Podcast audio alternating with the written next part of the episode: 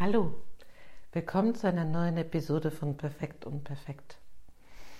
Heute habe ich Lust zu reden über das fünfte Bedürfnis nach dem Modell von Tony Robbins und Frau Madanes und dabei geht es ums Geben, Giving. Hm, ich weiß nicht, wie es dir geht. Für mich ist da sozusagen mit diesem Begriff sofort so alles Mögliche eingeladen. Also so, so eine bestimmte Art von Moral und so, einer bestimmt, so einen bestimmten Geschmack im Zusammenhang mit Religiosität, Nächstenliebe und so weiter. Und deswegen war ich so ein bisschen ja, so ein bisschen zögerlich mit diesem Bedürfnis. Ich habe ja in den letzten Episoden über die vier Bedürfnisse gesprochen. Sicherheit, Abwechslung, Love and Connection und sowas wie gesehen werden.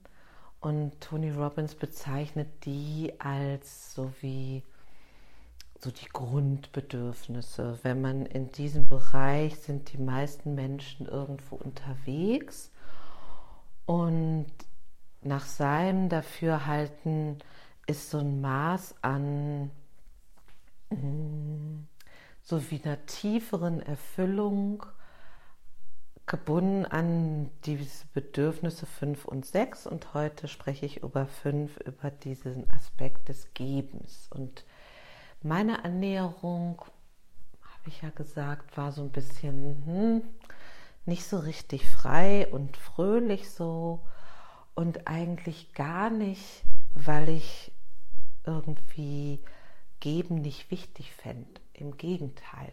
Also mm, und mir hat dann geholfen, so zu versuchen, das von so einer Moral also so eine Moral darin loszulassen und wirklich mal mich quasi auf die Freude am Geben zu konzentrieren. Und ähm, klar, ich glaube, viele Menschen denken beim Geben an, als allererstes an so materielle Dinge und das finde ich auch überhaupt nicht äh, verkehrt. Im Gegenteil, ich finde das richtig super. Also das mit einzubeziehen in die Lebensplanung, also zu sagen, hm, ich lebe so, äh, in der westlichen Zivilisation, bin daher per se schon mal im Vorteil an ganz vielen Stellen, kann ich mir vorstellen, Prozentsatz X meines Einkommens zu teilen, abzugeben, zu spenden, bereit zu halten, so habe ich die Möglichkeit, Menschen auch finanziell zu unterstützen. Ich habe das mal erfahren.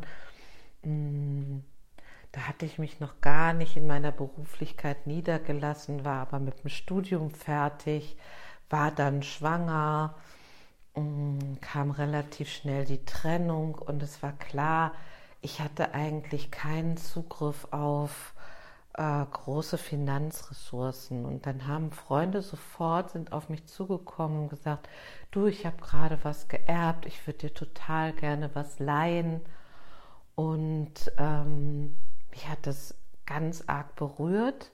Und das hatte auch viel damit zu tun, wie von Herzen und selbstverständlich und schlicht mir das angeboten wurde. Und mit dem Geben ist auch irgendwie nehmen können verbunden, habe ich dann festgestellt. Also ähm, das ist sozusagen die Auseinandersetzung mit diesem Aspekt in deinem Leben ist auch für mich jedenfalls viel verbunden mit der Auseinandersetzung mit dem, kann ich eigentlich nehmen und nehme ich gerne. Und ähm, für manche Persönlichkeiten ist das eine leichter und für andere das andere und einfach mal zu schauen. Also es gibt das materielle Geben und es gibt ja aber ganz, ganz viele andere Möglichkeiten. Und vor allen Dingen fände ich das gut, das so zu nutzen, zu sagen, hey, feiere ich das eigentlich genug, wo ich geben kann? Also ich kann mich noch erinnern am Anfang meiner Praxisniederlassung und als es dann so langsam anfing, dass ich dachte, boah, jetzt habe ich aber wirklich mal was, was ich sparen kann oder wovon wir in Urlaub fahren können. Und dann griff so die Steuer zu. Ein Aspekt, der davor in meinem Leben wenig Rolle gespielt hatte. Und ähm, ich hatte aber Lust, das so wie jetzt nicht nur, ach oh Mann, alles ist wieder weg oder so zu betrachten, sondern zu sagen, hm, mm, okay, lass mich mal überlegen und mir vorzustellen, was ich damit bewirken konnte, auch sozusagen mir klar zu machen, wir leben halt in einem Staat, wo über Steuergelder ganz viel Allgemeingut ähm, gefördert wird. Und ich habe dann gedacht, ach toll, guck mal, jetzt könntest du vielleicht eine Familie unterstützen.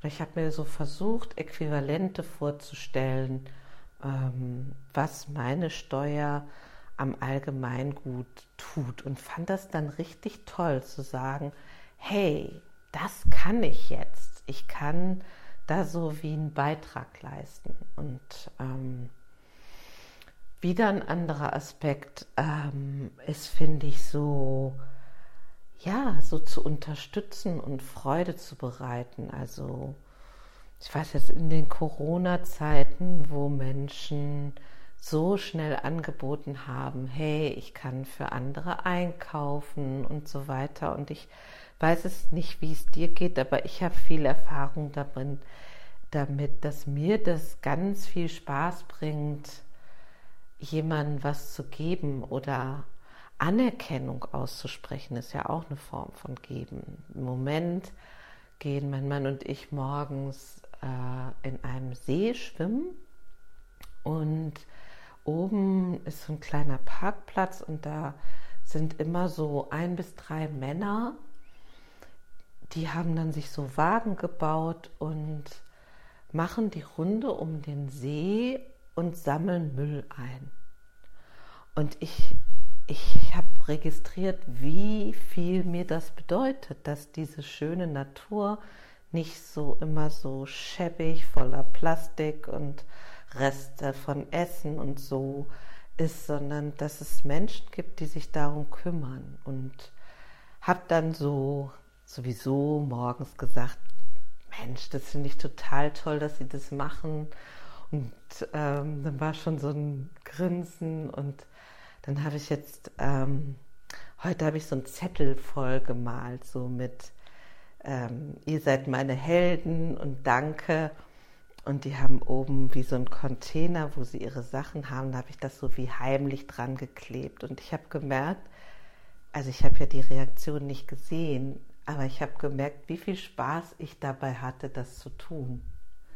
Und ich glaube, geben im Allgemeinen ist gar nicht so uneigennützig, wie es so scheinbar daherkommt. Also ob so, und wenn ich jetzt an diese wie nicht materiellen Aspekte von Geben denke, so kann ich zum Beispiel mich immer vollgeben als Persönlichkeit im Ganzen und nichts zurückhalten. Ich kann geben, ein echtes Gegenüber zu sein. Ich kann geben, ähm, sowas wie meine bürgerliche Verantwortung. Ich kann geben ähm, meine Zeit an ähm, Flüchtlinge, die herkommen. Die kann ich in der deutschen Sprache unterstützen. Ich kann Kindern vorlesen. Es gibt also 43.000 Millionen 585 Möglichkeiten zu geben und Mm. ja, das so ein bisschen zu kultivieren und das hängt auch, glaube ich, viel mit dem äh, sich klar machen zu tun, wie reich ich eigentlich bin, dass ich was zu geben habe. Und ähm, zum Beispiel in Beziehungen, finde ich, haben viele Menschen die Tendenz, darauf zu schauen, was sie eigentlich bekommen in der Beziehung, ob sie genug bekommen, ob sie das Richtige bekommen und so weiter. Und aber ganz wenige, mich des Öfteren eingeschlossen, weil es viel unbequemer ist, sich diese Frage zu stellen, ähm, zu sagen, hey, was kann ich eigentlich, was will ich eigentlich einbringen? Besonders wenn es irgendwie Konfliktfälle gibt oder wenn es gerade nicht so einfach ist oder so zu sagen, hm, in welche Situation, wie hätte ich eigentlich gerne diese Beziehung und was kann ich eigentlich dafür tun und geben, ähm, um das so zu erfahren, dass wir alle Beteiligten möglichst viel, möglichst viel Genuss daran haben. Und ich glaube, am besten sind ja diese Fälle, so ähnlich wie mit dem Beispiel von dem Schildermalen und so, wo man merkt, also geben ist eigentlich ein echtes Geschenk für mich, weil ich Freude daran habe, weil ich mich gut fühle dabei. Und ähm, ich habe mal beobachtet, keine Ahnung, besonders dann, wenn es mir gar nicht so bewusst war. Ähm, ich war irgendwie gut drauf und habe gelächelt und zum Beispiel beim Joggen und auf einmal fängt derjenige, dem ich begegne, auch total an zu grinsen. Und ähm, das kann man auch mal als Experiment machen, so mal eine Woche zu sagen, ich lächle einfach. Ich lächle die Frau an der Kasse an ich lächle jeden an, der mir entgegenkommt, wenn ich zum Einkaufen gerade noch laufe oder oder und mal zu gucken, was passiert. Und auch wenn das Modell jetzt nicht irgendwie von mir ist, ist das schon ein Aspekt, ähm, der echt viel Spaß machen kann, glaube ich. Ja, also ich sag mal, Soweit erstmal und wo auch immer du bist, wünsche ich dir einen wunderschönen Tag und bis zum nächsten Mal. Tschüss.